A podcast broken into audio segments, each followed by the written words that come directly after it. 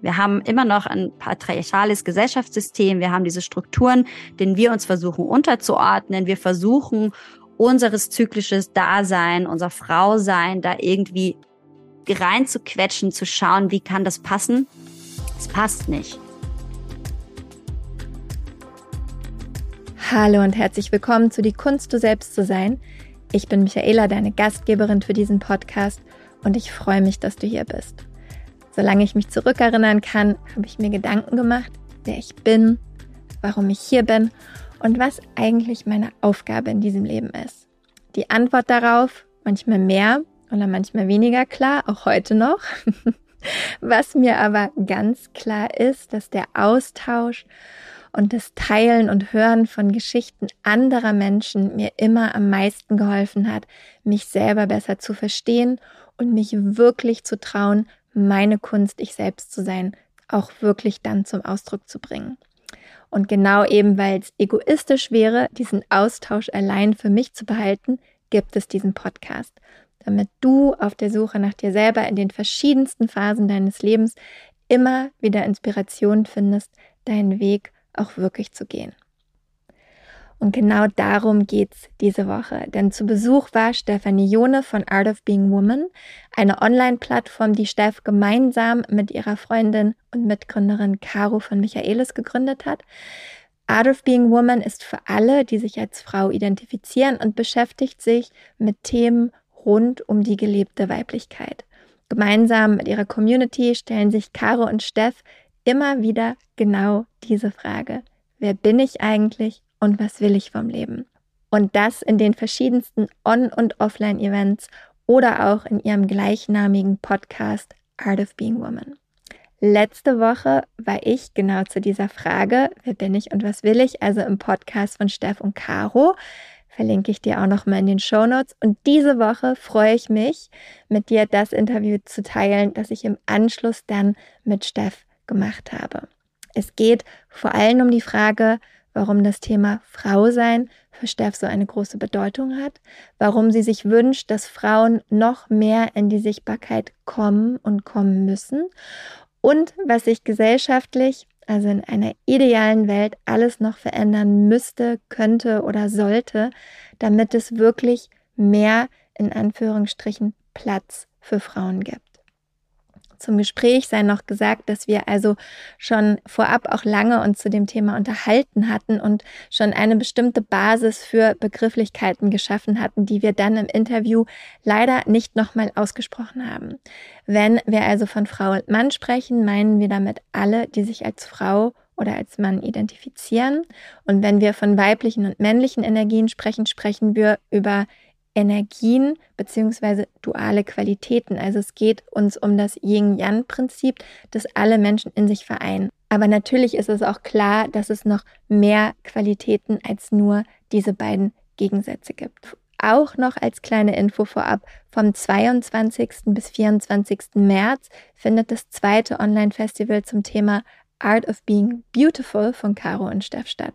Es geht um das Thema Conscious Beauty und in diesen drei Tagen gibt es viele tolle Beiträge von unterschiedlichen SpeakerInnen, unter anderem auch von mir, aber auch von Christina Danetzky, die ja auch bereits im Podcast war, oder Lisa Bosin, die bald in den Podcast kommen wird und noch ganz viele tolle SpeakerInnen mehr.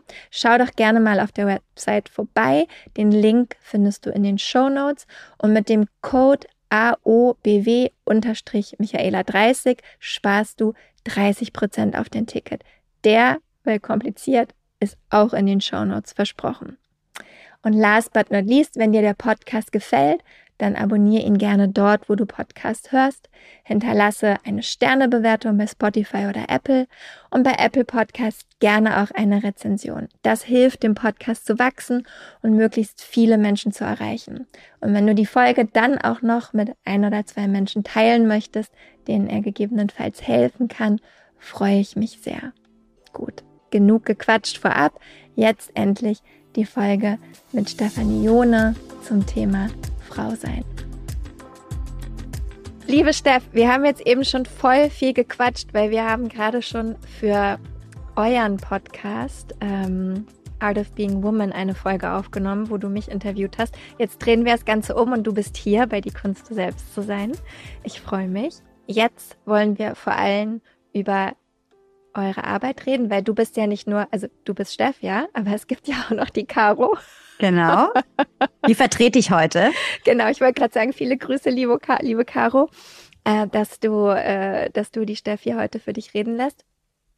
Und wir wollen vor allem über eure Plattform reden, nämlich genau die Art of Being Woman, mit der ihr seit, musst du gleich mal sagen, wie lange? Ich glaube 2021, wenn ich mich richtig erinnere. Ja, ne? genau. Mhm. Also wirklich eine Plattform macht zu den unterschiedlichsten Themen rund ums Thema Frau sein.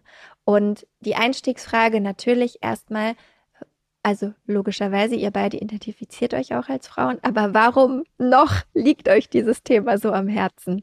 Ich glaube, da gab es bei beiden eigentlich ganz ähnliche persönliche Trigger. Also wir sind beide Ende 30, oder Caro ist Anfang 40 und haben tatsächlich ja in unseren Zwanzigern ein sehr schnelllebiges Leben geführt, ein Leben, das, glaube ich, sehr, sehr bestimmt war, auch von patriarchalen Strukturen. Das war uns zu diesem Zeitpunkt natürlich nicht in diesem Ausmaß bewusst. Das ist etwas, das wir später reflektiert haben, als es dann wirklich darum ging, okay, Identität, wer sind wir?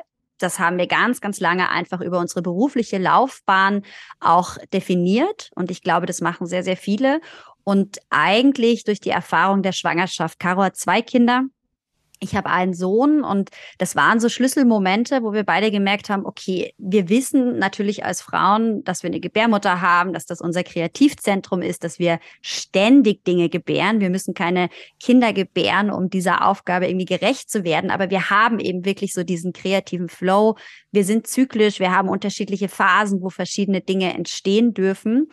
Und dann kommt eben dieses große Momentum, wo wir plötzlich ein Kind gebären so. Und es ging weniger darum, um diese Thematik Familie zu gründen, als vielmehr um diese Thematik nach der Geburt, dass wir gesagt haben, boah, krass, okay, wer bin ich denn jetzt als Frau? Also wo wir wirklich das erste Mal diese Identität als Frau auch in Frage gestellt haben. Die war vorher total selbstverständlich nicht in, einem, in einer guten Selbstverständlichkeit, weil da auch wieder ganz viel von außen suggeriert wurde, ganz oft bei vielen Frauen bis heute ein Zyklus unterdrückt wurde durch die Pille. Ähm, aber tatsächlich war das so diese große Frage, die auch im ersten Moment recht schmerzhaft war, weil man plötzlich so das Gefühl hatte, da ist zwar neues Leben entstanden und neues Leben da, aber man hat irgendwie dafür alles von sich aufgeben müssen. Und als wir das uns natürlich angeschaut haben, haben wir gemerkt, das ist im Grunde Quatsch. Ähm, da kommt ganz, ganz viel neue Identität dazu. Ähm, und wir sind uns eigentlich erst ein ganzes Stück später begegnet. Also wir haben uns kennengelernt durch das Wunderhaus in Berlin, wer das noch kennt und haben da tatsächlich festgestellt, okay, wir sind beide Doulas, wir haben eine ähnliche Mission. Das ist auch ganz oft eine Berufung, die entsteht durch persönlichen Trigger, durch eine Erfahrung, die man macht. Und haben eigentlich beide gesagt, es gibt so viele Themen rund um das Frausein, die einfach nicht sichtbar sind, weil es die Räume nicht gibt, dass die Frauen sich überhaupt trauen, sich zu öffnen und sich zu zeigen, überhaupt Dinge mal anzuschauen. Also ganz viele Themen schauen wir uns ja tatsächlich gar nicht an, dessen sind wir uns nicht bewusst. Und das war so das Momentum, wo wir gesagt haben, Dula-Arbeit ist das eine, Frauen in der Schwangerschaft zu begleiten oder auch im Wochenbett. Aber zum Frausein gehört ja so viel mehr als das. Und deswegen sind wir jetzt da. Wenn du, da würde ich gleich einsteigen wollen, wenn du sagst, es gibt so viele Themen, die wir uns als Frauen nicht anschauen oder uns nicht trauen anzuschauen oder wie auch immer wir es einkategorisieren wollen. Was sind das für Themen, die du meinst? Oder welche fallen euch in eurer Arbeit vielleicht besonders auf?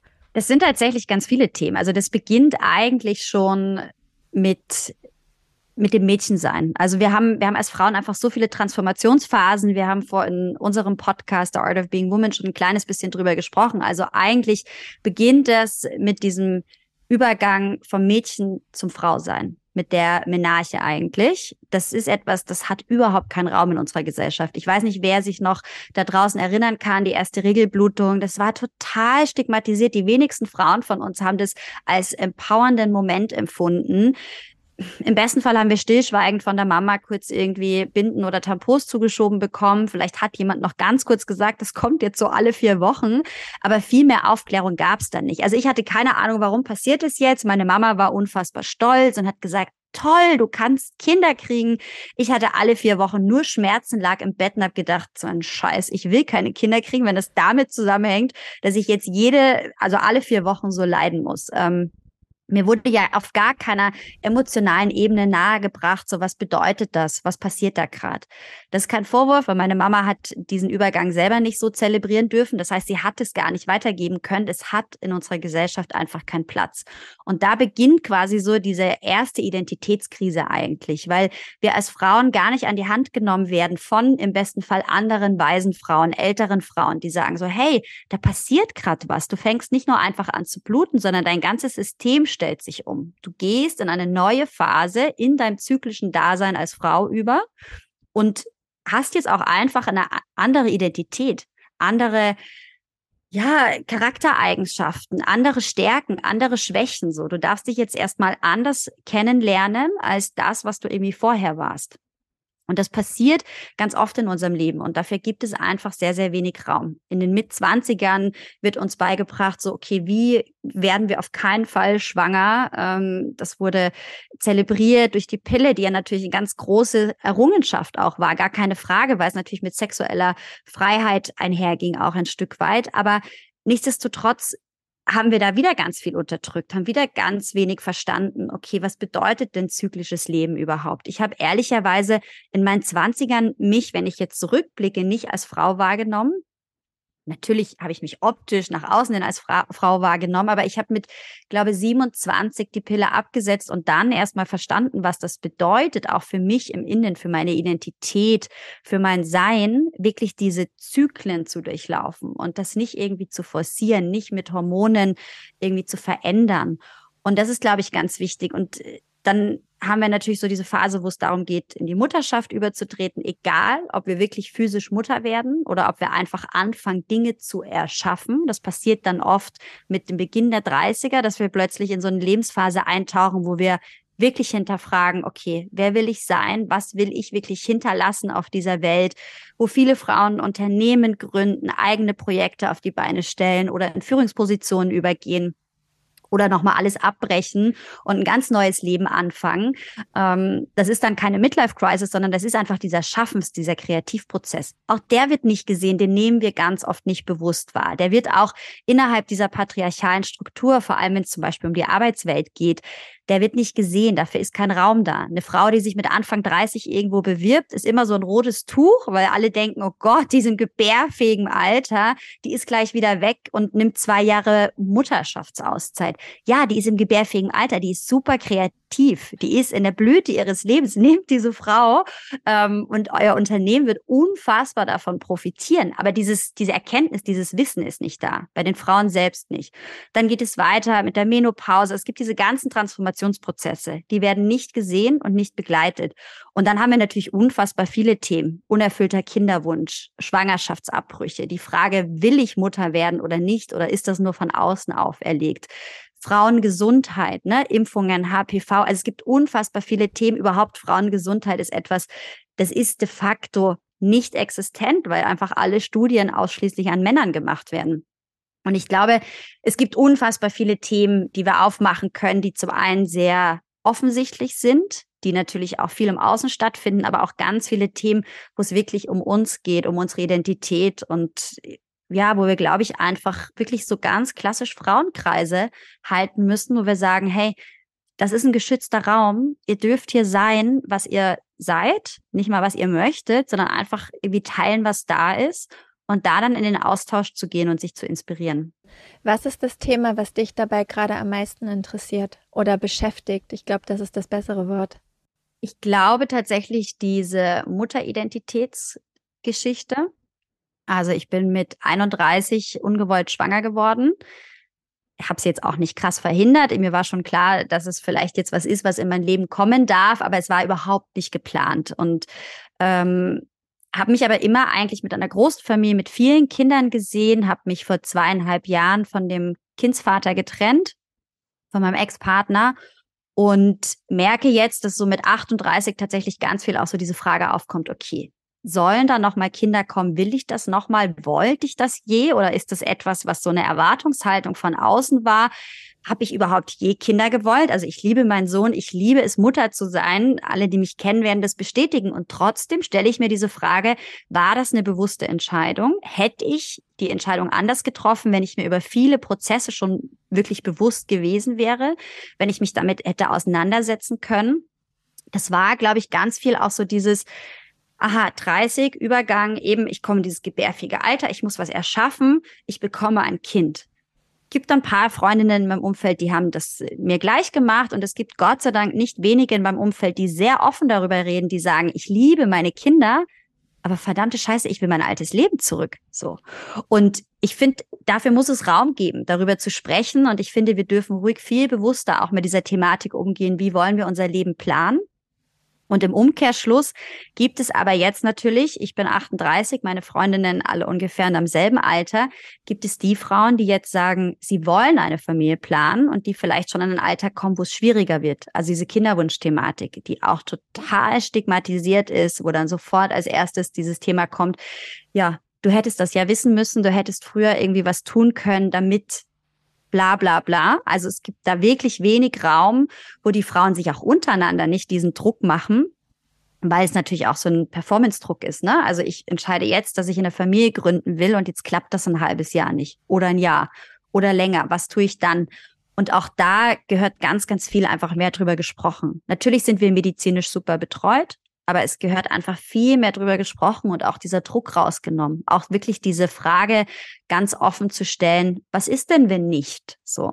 Woher kommt denn wirklich dieser ganz tiefe intrinsische Wunsch? Ist es ein intrinsischer Wunsch oder ist er extrinsisch beeinflusst irgendwie? Also das sind so Themen, die finde ich gerade super spannend, weil sie nicht nur mich betreffen, sondern weil es wirklich ganz, ganz viele Frauen in meinem Umfeld betrifft. Und ich glaube, wenn man uns oder jetzt passiert es natürlich schon ein Stück weit, dass junge Frauen an die Hand genommen werden und gesagt wird, okay, so funktioniert euer Körper, so funktioniert euer zyklisches Sein, so werden Kinder gezeugt, so bekommt man Kinder wir haben immer nur gelernt, wie man keine Kinder bekommt, wie wir das verhindern.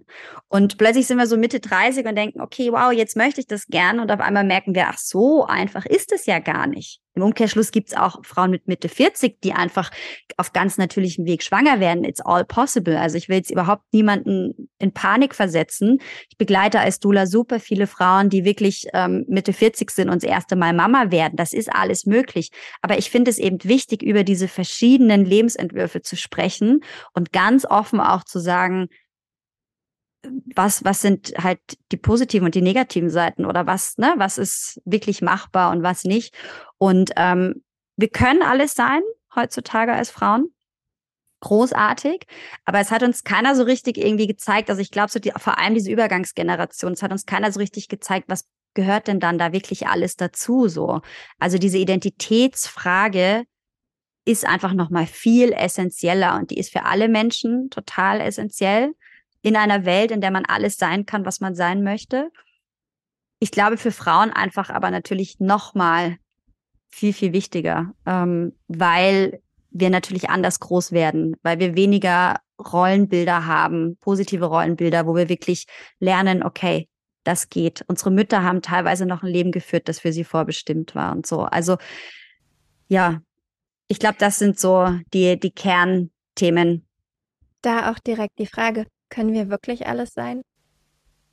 Nee, aber das ist das, was suggeriert wird so. Mhm. Und wir haben natürlich viele Möglichkeiten und es ist dann total schwer, aus diesen Möglichkeiten zu wählen. Auch da, wir haben heute schon ganz viel über deine Arbeit gesprochen, über Meditation, über dieses Tune-in, über diese Blaupause, über wirklich zu sagen, okay, ich ne, schalt da jetzt mal auf Mute und guck mir mal an, was wirklich alles da ist. So, ähm, natürlich können wir nicht alles sein. Natürlich ist vorherbestimmt in gewisser Weise, in welcher Gesellschaft sind wir groß geworden, in welche Gesellschaft sind wir geboren worden. Wir sind privilegiert. Wir sind in Deutschland geboren. Ich weiß gar nicht, ob du in Deutschland geboren bist, aber ähm, wir, du weißt, was ich ja. meine.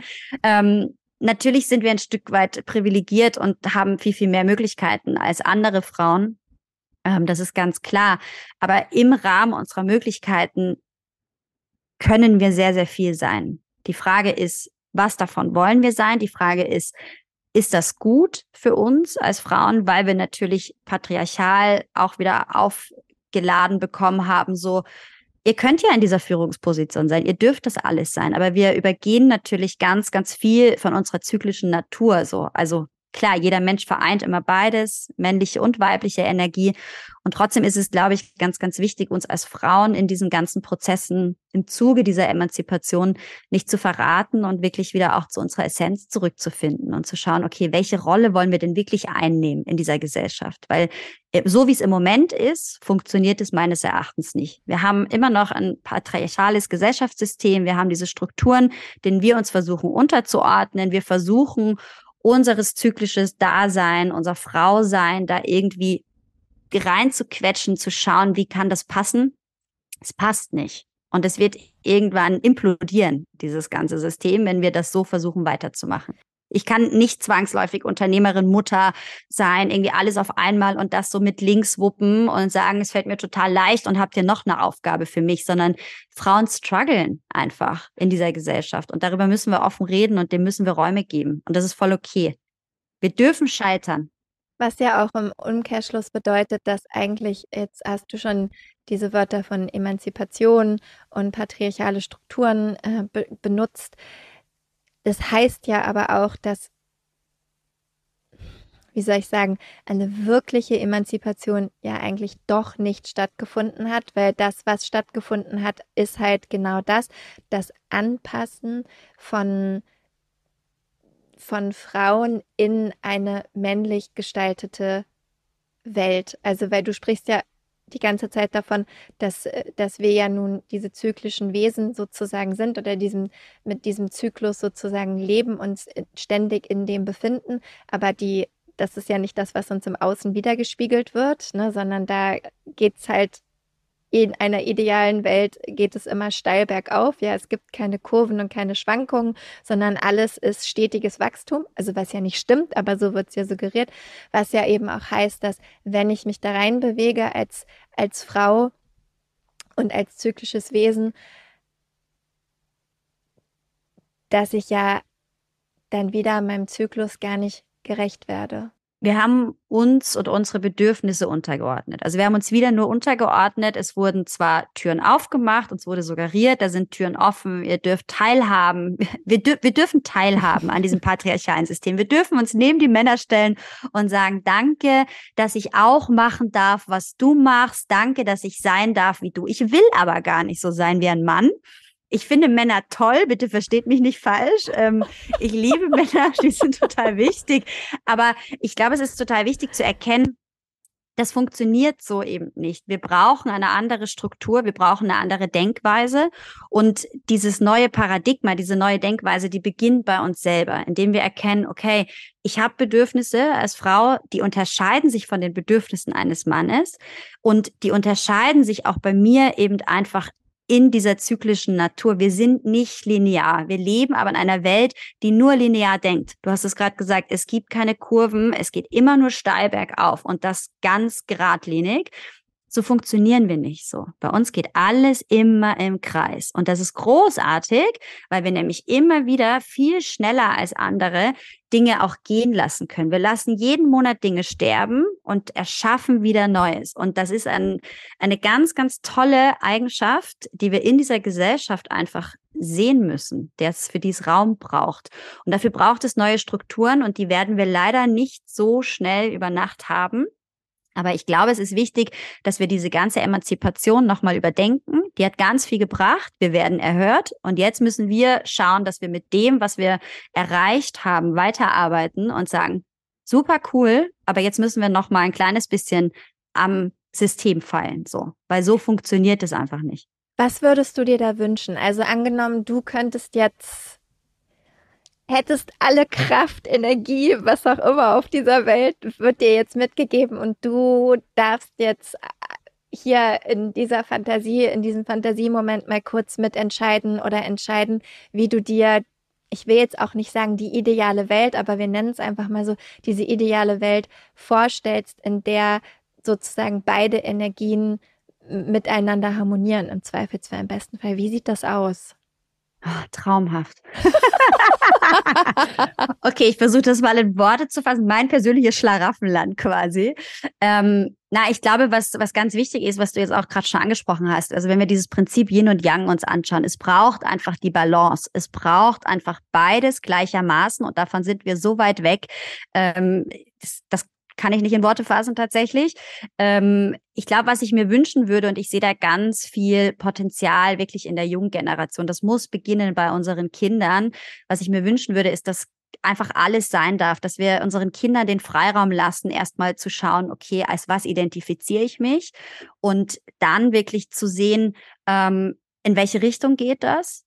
Diese, diese Schubladendenken, das wir von außen irgendwie mitbringen, dass wir den Kindern auch so früh immer noch auferlegen. Wir denken, wir sind da schon so viel weiter. Es ist überhaupt nicht so. Also natürlich passieren teilweise schon ganz viele Sachen, die positiv zu sehen sind, aber die Kinder werden trotzdem noch ganz, ganz krass in diese Rollenbilder gezwängt und mit denen werden die groß. Und das ist einfach, wir haben da vorhin auf anderer Ebene drüber gesprochen, aber das sind Glaubenssätze und Prägungen, die sind dann total schwer abzulegen und wir befüttern damit ein System, das einfach niemandem gut tut. So, ich meine, ich kann jetzt sagen, ich würde mir wünschen, dass viel viel mehr Frauen in Führungspositionen sind. Ich habe heute Morgen im Radio gehört, in Österreich, ich sitze in Wien, äh, in Österreich sind, glaube ich, dieses Jahr nur noch 36 Prozent Frauen in Führungspositionen oder in wichtigen unternehmerischen ähm, Positionen. Im Vergleich zum Vorjahr waren es anscheinend 47 Prozent. Und das ist ja total spannend. Ich denke so, okay, woran liegt das? Gehen die Frauen jetzt wieder zurück an den Herd und ne, sind irgendwie Mutter oder gibt es keinen Raum, dass Frauen ähm, diese Positionen einnehmen. Ich glaube, was viel wichtiger ist, ist gar nicht die Frage, warum sitzen auf diesen von Männern gemachten Positionen keine Frauen. Die Frage ist, wie können wir denn dieses ganze Kartenhaus einmal zusammenfallen lassen und schauen, okay, wie würden das denn jetzt gegebenenfalls Frauen aufbauen? Weil ich glaube, wir hätten gar nicht mehr dieses Kartenhausprinzip, dieses ganz unten sind viele und dann kommen so ein bisschen weniger und ganz oben sitzt dann einer und der bestimmt, wie es läuft. Ich glaube, Frauen wären viel demokratischer in einem natürlichen Sinne dass wir sagen würden, so, hey, wir wollen mal kurz deine Meinung hören. Wir beziehen mal kurz alle Bedürfnisse mit ein. Und auch da haben wir heute schon ein bisschen drüber geredet, dieses, jeder darf eine Identität für sich haben und finden, aber das Wichtige ist, dass wir irgendwie mit offenem Herzen rausgehen und sagen, okay, wer bist denn du? Dass wir den anderen mal sehen und hören. Und dieses Mitgefühl, ich glaube, das ist was, was wirklich so eine weibliche Eigenschaft ist. Ich will gar nicht immer nur von Männern und Frauen sprechen. Wir dürfen uns ja identifizieren als was wir möchten, aber es ist eine weibliche Eigenschaft und diese weibliche Energie, die fehlt in der Gesellschaft im Moment, dass wir wirklich vielen Dingen Platz und Raum geben oder sie fehlt nicht, aber sie ist zu wenig vertreten. Und eine Gesellschaft, in der das Raum hat, wäre, glaube ich, eine Gesellschaft, wo ganz, ganz viele Dinge intrinsisch heraus schon mal viel besser funktionieren, wo wir andere Motivationen haben, warum wir Dinge tun, wo es nicht immer nur um Erfolg, um Gewinn geht, um materielle Bereicherung, sondern wo es wirklich mehr auch um dieses Thema Sein. Also ich glaube, wir können so dieses Sein und Tun gegenüberstellen. Sein ist eine total weibliche Eigenschaft, Tun ist eine total männliche Eigenschaft. Beides super wichtig. Ich tue total gern. Ich habe ganz viel männliche Energie in mir. Bin so voll die Bacherin und gehe darin total auf und muss mich dann selber ganz oft dran erinnern zu sagen, und jetzt bist du einfach mal wieder nur, weil das ist eigentlich natürlich auch meine Natur. Ähm, und ich glaube, das wäre schön. Yin Yang, sein Tun, wenn das in einen Einklang kommen würde, in einen gesunden Einklang, wäre das ganz großartig. Ich versuche ein Bild zu malen, Michi, fürs nächste Mal. Vielleicht finde ich Alle Grafikdesignerinnen da draußen, wer hat Bock, das mal in einem Bild zu fassen? Keine Ahnung, aber irgendwie so. Ich finde, mit Worten hast du dieses Bild schon sehr schön gemalt. Meine Frage ist dann noch anschließend, weil du hast es gerade beschrieben. Also wir haben ja immer diese Ebenen von das, was wir einkategorisieren, den Konzept Mann, Frau und dann gleichzeitig aber auch oder daneben laufend eigentlich eher die Energien weiblich-männlich. Und jetzt hattest du eben gesagt, quasi, wenn, wenn mehr Frauen sozusagen mitbestimmt werden. Und trotzdem gibt es ja diese Momente, wo es auch schwierig ist in einer Gruppe unter Frauen, wo halt eben nicht unbedingt gefragt wird, was ist eigentlich gerade dein Bedürfnis, ja, sondern eher, also wir, wir sprechen jetzt in diesen etwas überzogenen Bildern, damit wir alle wissen, wo wir uns befinden. Ja, niemand sagt, dass das immer so ist oder dass Frauen grundsätzlich so sind, überhaupt nicht. Und wir, wie gesagt, wir verstehen auch alle, es gibt diese binäre Darstellung und in der, der Einfachheit halber befinden wir uns jetzt in der, aber wir wissen, dass es darüber hinaus mehr gibt. Das hattest du ja auch schon gerade gesagt. Aber nochmal zurück. Es ist ja aber nicht immer so unter Frauen. Woran liegt das?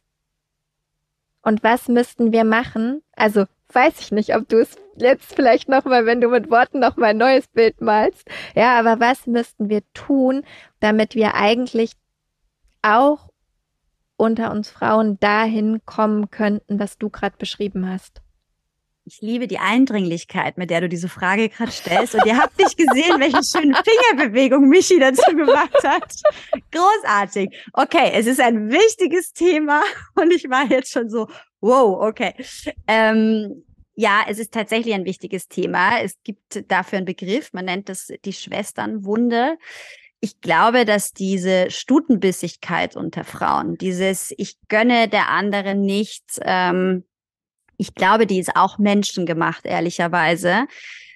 Die ist entstanden natürlich auch, weil wir in diesem System groß werden, weil uns klar gemacht wird, Linearität, es kann nur eine geben. Du musst dein volles Potenzial leben, um dort und dorthin zu kommen. Natürlich ist es für uns Frauen nochmal extra schwierig, gewisse Dinge zu erreichen innerhalb dieser Strukturen, weil es auch für uns so wenig Platz gibt. Ne? Und daher kommt dann ganz, ganz oft natürlich auch dieses, okay, ich muss dann die eine Gegnerin erst ausschalten, damit ich diesen Platz da oben einnehmen kann. Naja, es ist, also ich stelle es jetzt auch sehr, sehr drastisch dar, aber ich weiß total, was du meinst.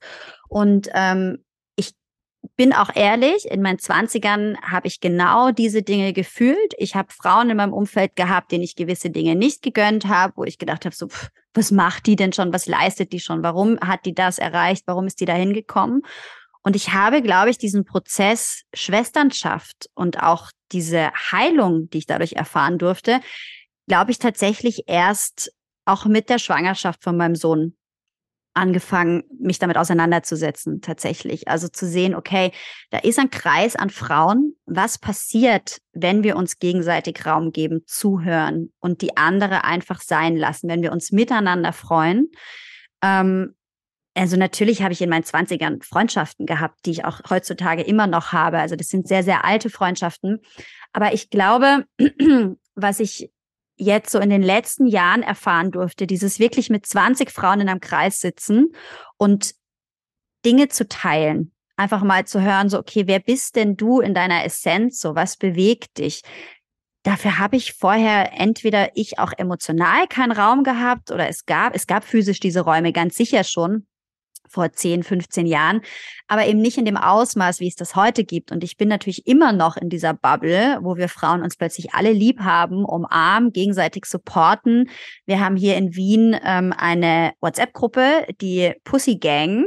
Die Christina von Matcha Mornings war, glaube ich, auch schon war sie bei dir im Podcast oder du bei ihr? Ich weiß nicht, ihr kennt euch auf jeden Fall. Also es ist so eine richtige Cheerleaderinnen-Gruppe, wo wir uns gegenseitig äh, anfeuern, wo wir uns über die Erfolge der anderen freuen, wo wir aber auch Schmerz oder schwierige Situationen gerade teilen.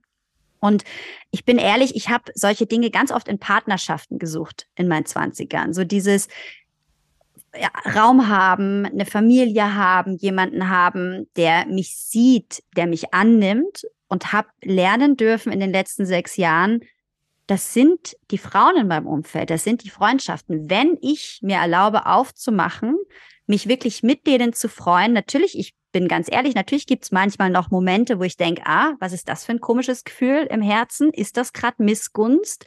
Ist das etwas, was am Ende ja nur was mit mir zu tun hat, so, ne? Ähm, und gar nichts mit der anderen Person.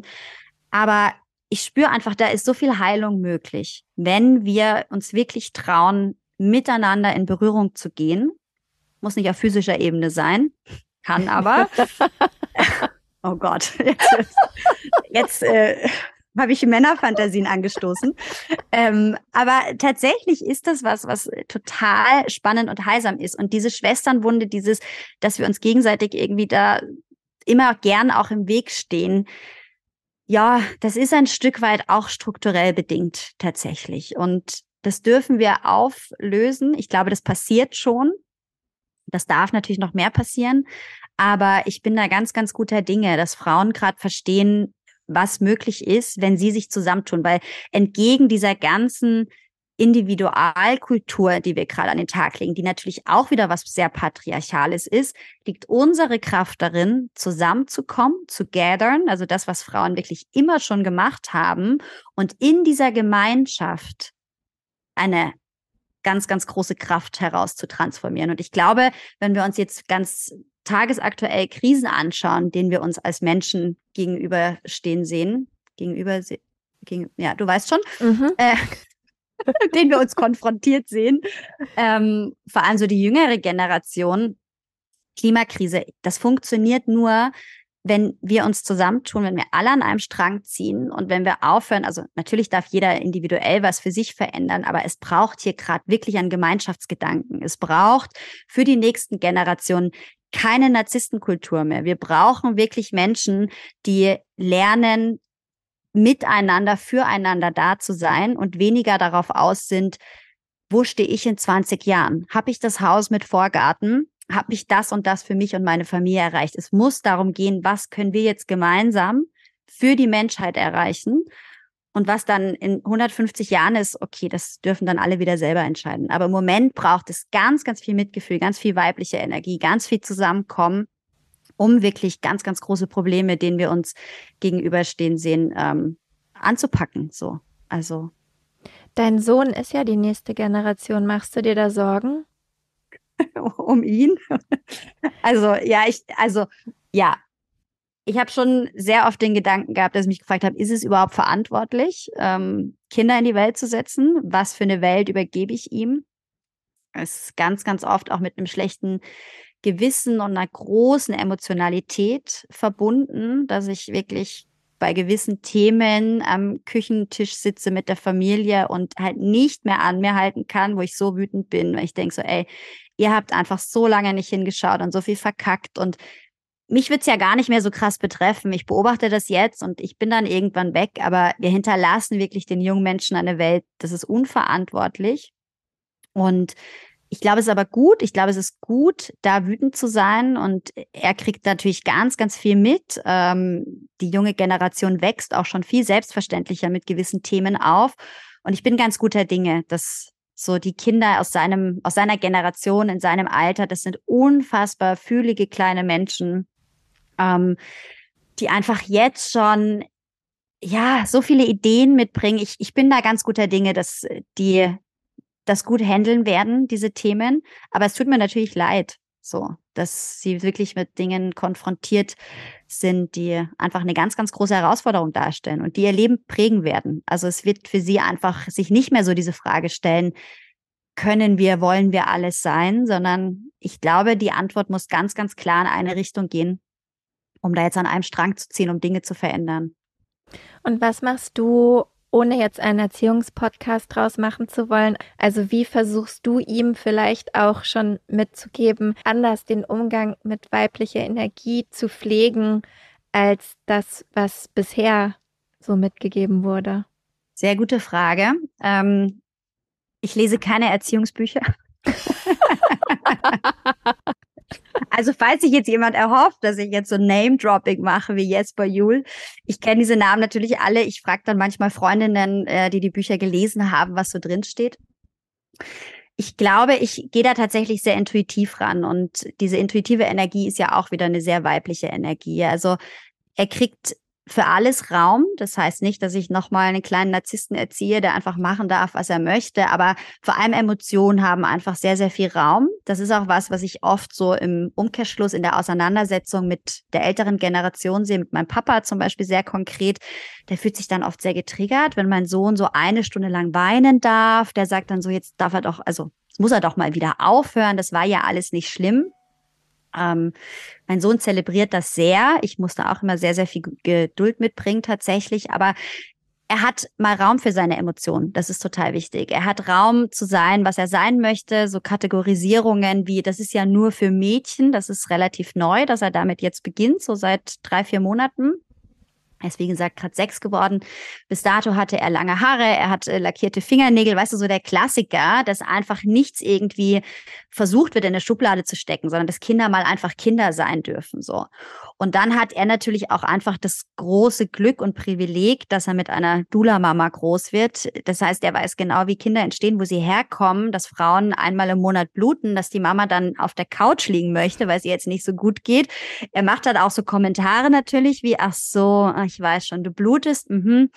Hast du da jetzt so ein Stöpsel drin? Ich sage ja. Okay, also lasse ich dich jetzt in Ruhe. Mhm, danke. Oh. Also weißt du, halt einfach dieses, dieses offen miteinander sein und Kindern was zumuten. Ich glaube, wir dürfen denen total viel zumuten. Natürlich muss das in einem gewissen Rahmen sein. Ich will ihm ja seine Kindheit nicht nehmen, aber wenn ich das irgendwie spielerisch angehe und wir sind halt nur noch zu zweit, also klar gibt es seinen Papa, aber wir leben nicht zusammen unter einem Dach. Das heißt, es gibt einfach viel, viel schneller Reibereien, wenn wir nicht offen miteinander sind, wenn wir nicht transparent sind. Und das finde ich total schön, weil das auch eine Erfahrung ist, die ich in den letzten zwei Jahren nochmal in dem Ausmaß machen durfte, dass ich ihm ruhig zumuten darf und sagen darf, so, hey, mir geht es gerade so, weil.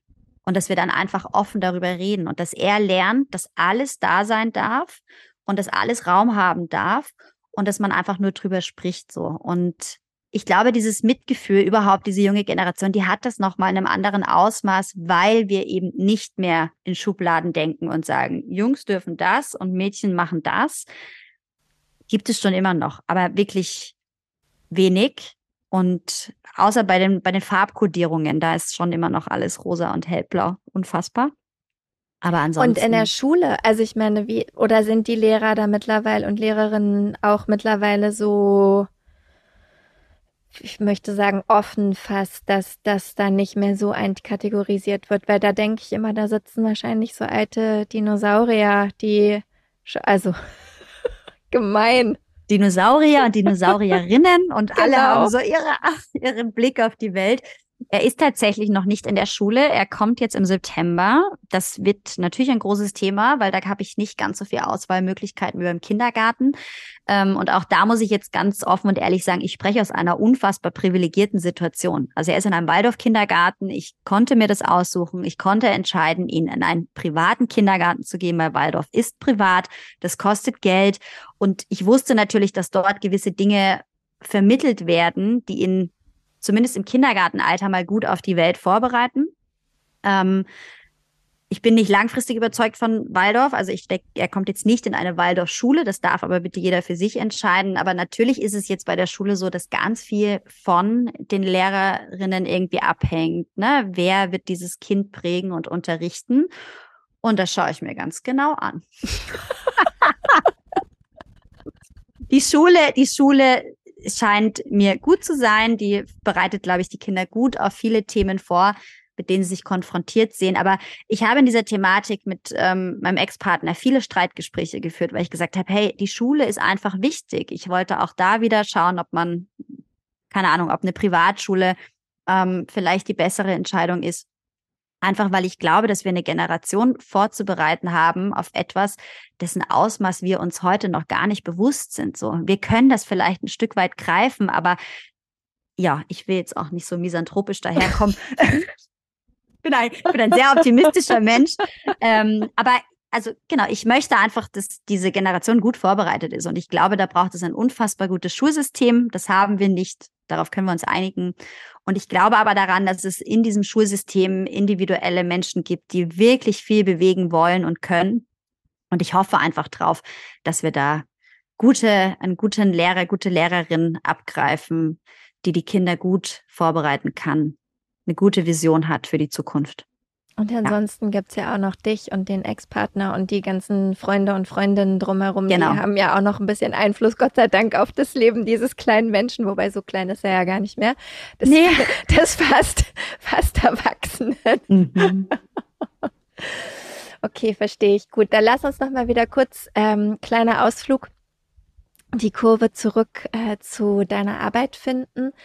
Ähm, also es geht darum, eben diese Räume zu schaffen, Frauen zusammenzubringen, um sich über diese ganzen Themen, die wir jetzt eben schon angeschnitten haben, in unterschiedlichen Intensitäten sich auseinanderzusetzen. Wie genau sieht es aus? Also wo, wenn jetzt jemand sagt, ähm, das interessiert mich, da möchte ich Teil von sein, was, was erwartet uns, wo können wir mitmachen, vielleicht sogar auch? Mhm. Ja, also Art of Being Woman ist eine Community-Plattform, im Moment gibt es einmal im Jahr ein Online-Festival, wo wir einfach gemeinsam zu einem gewissen Thema gathern, wo wir andere Speakerinnen einladen, weil es ja nicht nur um unsere Sichtweise gehen soll, sondern wir wollen schauen, wer kann was in den Topf werfen, wo können wir uns inspirieren, wo können wir schauen, welche Wege gehen andere Menschen, andere Frauen. Ähm, das wird dieses Mal vom 22. bis 24.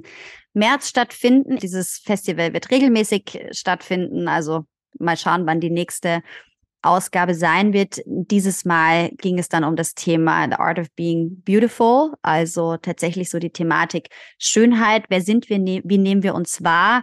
Wie sehr sind wir noch beeinträchtigt, beeinflusst von Schönheitsidealen? Ähm, beim letzten Mal haben wir sehr, sehr allgemein über diese Frage diskutiert, was heißt es denn wirklich, 2022, letztes Jahr eine Frau zu sein? Also welche Werte haben wir? Wie wollen wir leben? Wie wollen wir sein? Das ist auch das, was wir in unserem Podcast tatsächlich ansprechen, wo wir immer wieder inspirierende Frauen dazu holen, um wirklich Räume zu öffnen und zu sagen, das sind die Themen, schaut euch das an. Ähm, arbeitet vielleicht dann mit diesen Frauen, die wir einladen, nach hinten raus weiter zusammen. Ähm, dann haben wir über dieses Festival hinaus regelmäßig Veranstaltungen, eigene Veranstaltungen, die wir auf dieser Community-Plattform hosten oder aber Veranstaltungen von anderen Frauen. Also wenn ihr jetzt da draußen vielleicht auch wirklich ein tolles Programm habt, das irgendwie auch darauf ausgelegt ist, diesen Paradigmenwechsel zu beeinflussen, weil wir können das natürlich nicht alleine schaffen. Caro und ich sind nicht äh, ausgestattet mit Superkräften und gründen jetzt eine Plattform und dann verändert sich alles, sondern es gibt unfassbar viele tolle Frauen da draußen, die schon richtig viel bewegen. Und die wollen wir ein Stück weit auch zusammenbringen und sagen, schaut mal, das und das Angebot gibt es, seid doch ein Teil davon und wollen einfach wirklich so dieses Zusammenkommen wieder lernen und schauen, wo können wir miteinander wirklich Dinge verändern. Es wird auch Offline-Events geben. Das war letztes Jahr schon mal in der Planung, hat sich dann aber nicht so realisieren lassen, weil das Leben das Leben ist. Aber das wird wieder kommen. Also ich glaube, das Einfachste ist einfach mal auf unsere Website zu gehen, artofbeingwoman.de und sich da für den Newsletter anzumelden und dann einfach up-to-date zu bleiben oder auf Instagram auch zu schauen, was passiert. Genau. Es wird alles in allem immer darum gehen, zusammenzukommen und sich gegenseitig zu inspirieren, an die Hand zu nehmen und gemeinsam Dinge zu verändern. Welche Grenzen empfindest du noch, wo du merkst, das ist vielleicht sowas, wo, wo ihr immer wieder dran stoßt an Grenze, Widerstand, wo du gerne noch ein bisschen weiter, ich mache schon wieder Handbewegungen, die niemand sieht, die du gerne noch weiter öffnen oder zur Seite schieben wollen würdest, wenn du vielleicht doch Superkräfte hättest, weil auf gewisse Weise hast du sie ja. Hm.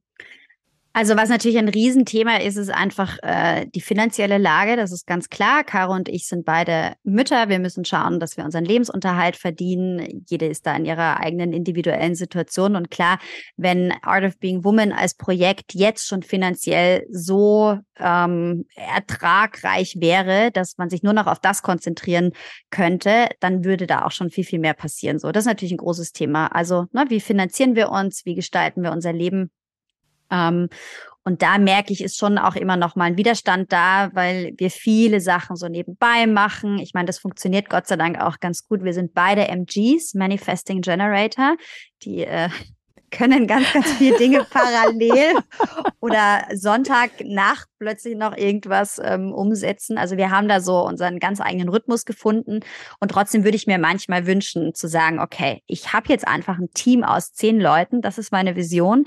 Wir sitzen zusammen in einem Büro. Caro und ich sitzen auch nicht zusammen. Sie ist in Berlin, ich bin in Wien. Ähm, das hat Vorteile, weil jeder so in eigenen, äh, bei eigenen Events Finger im Spiel haben kann, Verbindungen knüpfen kann, netzwerken kann. Aber natürlich wäre es auch manchmal schön, wirklich jeden Tag zusammen am selben Ort zu sein, um da wirklich kontinuierlich, konstant, sehr linear, jetzt denke ich wieder sehr linear, deswegen manche Dinge sind ja auch gut, ne, an diesem System wirklich viel zielstrebiger noch an etwas zu arbeiten um das natürlich irgendwie schneller sichtbar zu machen. Aber ja, und natürlich ist es, also was noch so ein Thema ist, und das haben wir gerade so ein bisschen angesprochen, und ich fühle mich dann immer persönlich sehr getriggert, weil ich das versucht habe, in meinem Leben schon so aufzulösen, diese Schwesternwunde, dieses, okay, wer macht was. Es gibt natürlich viele vergleichbare Netzwerke, ähm, Unternehmen, die versuchen, sich diesem Thema anzunehmen. Bei ganz, ganz vielen geht es so um diese Thematik Fempowerment, also wirklich auch so um diese berufliche Sichtbarkeit von Frauen. Und ich würde mir wünschen, dass all diese Netzwerke, die schon untereinander bestehen, äh, die schon bestehen, dass die auch viel mehr untereinander ähm, sich vernetzen, verknüpfen, dass die sagen so, hey, das ist euer Schwerpunkt, das ist unser Schwerpunkt, weil unser Schwerpunkt ist natürlich ganz, ganz viel diese Frage, wer wollen wir als Frauen energetisch sein? Ne? Also wir wollen uns weglösen von diesem klassischen Empowerment-Gedanken und uns viel mehr wieder zurückbewegen zu der Essenz, zu dem Erkennen unserer weiblichen Natur. Und da merke ich, dass da doch noch immer so eine gewisse Stutenbissigkeit herrscht und dann plötzlich man mit Menschen sich irgendwie austauscht zu einem Thema und plötzlich macht das Gleiche jemand anderes drei Tage später. Ähm, das ist so, ich akzeptiere das, ich sehe das als Herausforderung oder als Zeichen dafür, dass diese Arbeit, die wir machen, einfach unfassbar wichtig ist, dass wir dort wirklich noch viel vor uns haben. Aber manchmal würde ich mir auch einfach wünschen, dass ich einmal mit den Fingern schnipse und dass gewisse Dinge dann einfach direkt weitergehen und funktionieren, weil es ist doch so offensichtlich. Es wäre doch so viel schöner, wenn wir uns gegenseitig supporten, feiern, hochheben und sagen, hey, guck mal, die macht was Cooles, aber die macht auch was Cooles. Ich glaube, es ist genug Platz für alle da. Ähm, genug Klientinnen oder ich weiß gar nicht, worum es dann immer geht oder genug Followerinnen, wie auch immer. Ich, ich glaube, da liegt so ein Mehrwert drin, wenn man wirklich sich traut, wegzugehen von diesem Leistungsgedanken hin zu, zusammen sind wir stark, schreckliche, äh, schreckliches Passwort, aber habe ich heute Morgen in meinem Kalender gelesen. Zusammen sind wir stark. Egal. Du weißt, was ich meine, weißt du? Das ist so, ja, das ist tatsächlich ein Aspekt. Ja, irgendwie sollen wir etwas leisten, aber was heißt das eigentlich so genau? Und dann am Ende stelle ich mir doch wieder die Frage, müssen wir wirklich etwas leisten oder haben wir nicht eben auch etwas geleistet, wenn wir, so wie du beschreibst, wenn wir viel mehr in diese Gemeinschaft gehen. Ne? Also muss, weil es geht ja viel ums Berufliche. Also das kann man jetzt ja auch hier einfach noch mehr so sagen. Ne? Das, was du beschreibst, hat ja viel mit dem Beruf, mit der beruflichen Identität zu tun und viel mit dem, was stelle ich nach außen dar oder was wird nach außen dargestellt.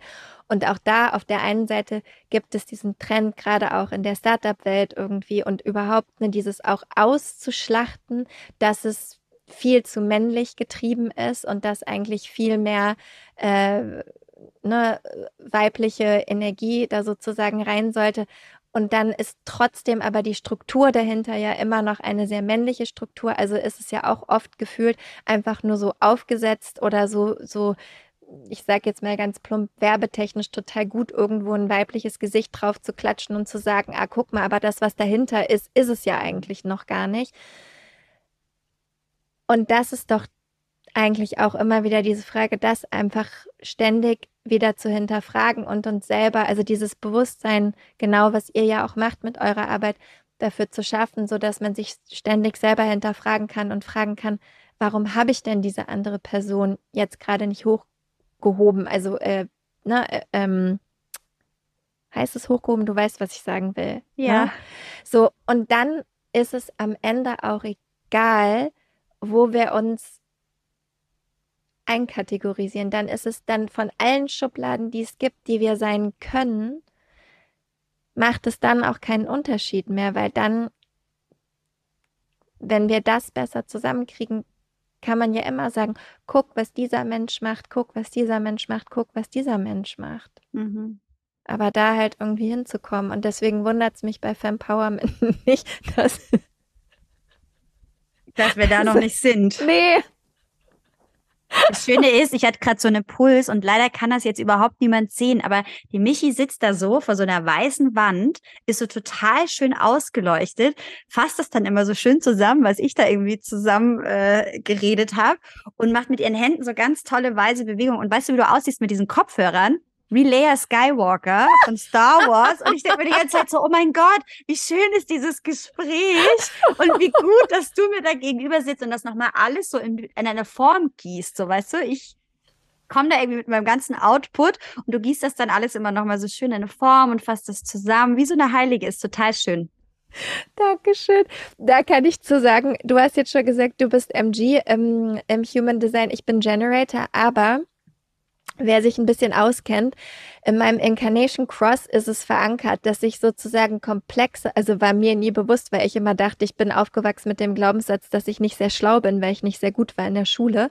Aber mein Talent scheint es zu sein, komplexe Sachverhalte relativ einfach zusammenzufassen und dann sozusagen auszuspucken, was manchmal auch dazu führt, dass es, äh, dass ich es so salopp mache, dass Leute sich auch gestört fühlen davon. Also da muss ich immer so ein bisschen aufpassen, dass also ungeschlägte Rat, ungefragte Ratschläge mache ich nicht mehr, weil genau in solchen Momenten explodiert es dann auch mal ins nicht so Gute.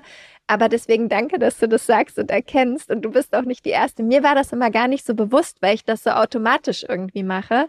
Aber äh, auch da wieder ein bisschen was gelernt vom Human Design. Lieb's ja, ja.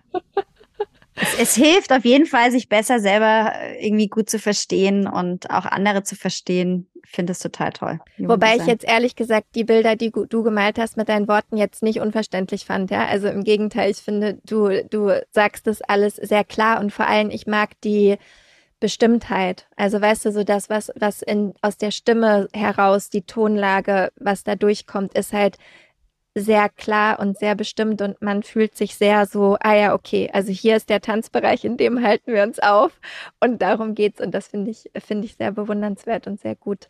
Also das Vielen Dank. sehr gerne.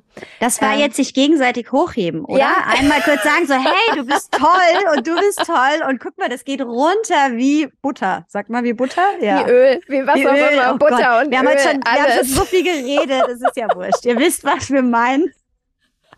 Ja, voll. Voll. Und mit diesem lebenden Beispiel habe ich noch eine letzte Frage. Wenn du jetzt nochmal alle deine Superkräfte zusammensammelst, die du hast, was gibt es, was du den Frauen, die gerade zuhören, oder vielleicht auch den Männern, die zuhören, was möchtest du denen noch mitgeben? Dass sie sich tatsächlich trauen, hinzuschauen, sie selbst zu sein. Ich glaube, das ist so die größte Herausforderung, und ich muss nochmal auf diesen wunderbaren Podcast, den wir vorhin aufgezeichnet haben, zurückkommen. Wirklich so, sich zu trauen, sich hinzusetzen, in die Stille zu gehen und zu erkennen, okay, was ist meine Identität wirklich? Also was macht mich aus? Wer bin ich? Wer bin ich, wenn ich all das ablege, was Menschen auf mich projizieren? Wer bin ich, wenn ich all das ablege, was Menschen von mir erwarten, was die Gesellschaft von mir erwartet, was mir suggeriert wurde, was dieser lineare Weg ist? Und da dann wirklich hinzuspüren. Das ist kein einfacher Weg, ganz ehrlich. Da wird manchmal jeder Stein einmal umgedreht, da bleibt nichts auf dem anderen. Oh Gott, ich kann halt wirklich, also meine Sprüche heute passen einfach nicht mehr so richtig super. zusammen. Die sind super. Okay, also es ist, es ist ein Weg, der kann sehr schmerzhaft werden, weil man wirklich in diese Identität reingeht und schaut so, okay, was ist meine Essenz? Und wenn wir anfangen, Dinge in Frage zu stellen im Außen, dann lösen wir uns manchmal auch von Dingen und dann steht man plötzlich da und denkt sich, okay, wow, wollte ich das? Aber es ist ein total heilsamer Weg und das ist ein Weg, der, glaube ich, sehr essentiell ist, um einfach dieses ganze System zu heilen, um diese Gesellschaft zu heilen. Das muss bei uns anfangen. Also wenn wir als Frauen anfangen, uns selber zu heilen, heilen wir damit oder inspirieren in jedem Fall damit eine Schwester auch diesen Weg zu gehen. Und ja, wir denken immer so, ja, wer bin ich als einzelne Person, dass ich was verändern kann? Jemand ganz, ganz groß ist. Da ist ganz viel Potenzial da und ich glaube, das ist ganz wichtig und das beginnt mit der Stille. Und es beginnt damit, sich hinzusetzen und mal wirklich reinzuspüren, wer bin ich. Also es beginnt bei der Michi. Ihr müsst alle zu Michi. und dann kommt ihr zu uns, wenn ihr bei der Michi wart. Ja, genau voll. so machen wir es. Vielen Dank, so schön gesagt. So schön gesagt. Ähm, bitte folgt doch alle der Steff und der Caro in diesem Internet, da haben wir es wieder. Auf Instagram gibt es euch Art of Being Woman. Ähm, es gibt die Website Art of Being Woman. Ich verlinke alles in den Show Notes. Gibt es noch irgendwas anderes? Euren Podcast auch, den verlinke ich sowieso auch mit der Folge, äh, wo ich bei euch war beziehungsweise bei dir, Caro in Gedanken, ähm, dass man die nochmal anhören kann. Irgendwas anderes noch, was wir vergessen haben, wo man euch finden kann oder soll? Nein, ich glaube, das war alles. Wir haben bei Instagram sehr viele Unterstriche, deswegen versuche ich es jetzt nicht zu reproduzieren. Ihr findet es. in ich, den ich, Links. Ich, ich wollte gerade sagen, ich verlinke es, das ist das Einfachste, dann gibt's gibt's keine Irrwege. Vielen, vielen Dank. Es war mir ein großes Vergnügen, so viel mit dir zu quatschen heute. Ähm, danke für eure Arbeit. Viele Grüße an Caro nochmal an dieser Stelle. Du warst in Gedanken auf jeden Fall dabei. Und ähm, vielen Dank, dass du hier warst. Danke, dass ich da sein durfte.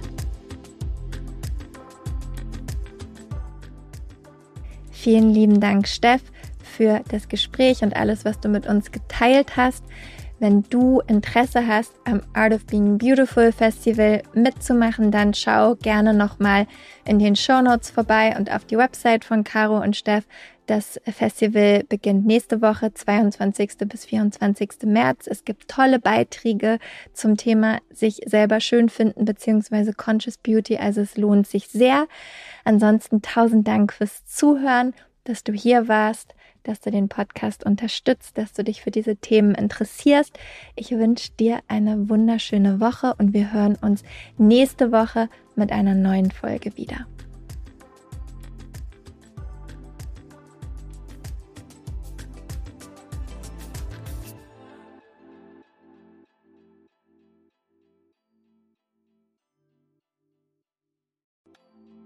Weißt du, was dich in 2024 erwartet und wie bereitest du dich darauf vor? Oder lässt du einfach alles auf dich zukommen? Ich denke mal, die Mischung macht's. Es tut gut, ein bisschen einen Überblick zu haben, welche Themen uns erwarten und dann eben flexibel zu bleiben, wie wir mit diesen Themen umgehen möchten. Und genau das machen wir im Astro 2024 Forecast. Am 28.12.2023 gebe ich gemeinsam mit meiner liebsten Freundin und Astrologin Nicole Marie einen Workshop, der dir eben einen energetischen Ausblick auf 2024 gibt. Nicole Marie stellt die wichtigsten astrologischen Themen für Beruf, Beziehung und Community dar und zeigt dir, wie du diese Themen und Energien am besten im kommenden Jahr für dich nutzen kannst. Gemeinsam machen wir dann Kundalini Yoga und Meditation, um diese Themen zu integrieren und du bekommst von mir dein ganz persönliches 40 Tage Satna, also deine Meditationspraxis, mit der du ins neue Jahr starten kannst. Der Workshop findet live auf Zoom statt, wie gesagt, am 28.12.2023 von 19 bis 21 Uhr. Und ja, keine Sorge, es gibt eine Aufzeichnung. Also falls du nicht live dabei sein kannst, gar kein Problem, dann kannst du die Aufzeichnung im Anschluss schauen. Die einzige Sache, die es zu beachten gilt, Nicole Marie spricht nur Englisch und daher findet auch der Workshop auf Englisch statt. Alle Infos und die Anmeldung findest du unter michaelaaue.com slash 2024 michaelaaue.com slash 2024. Wir freuen uns auf dich.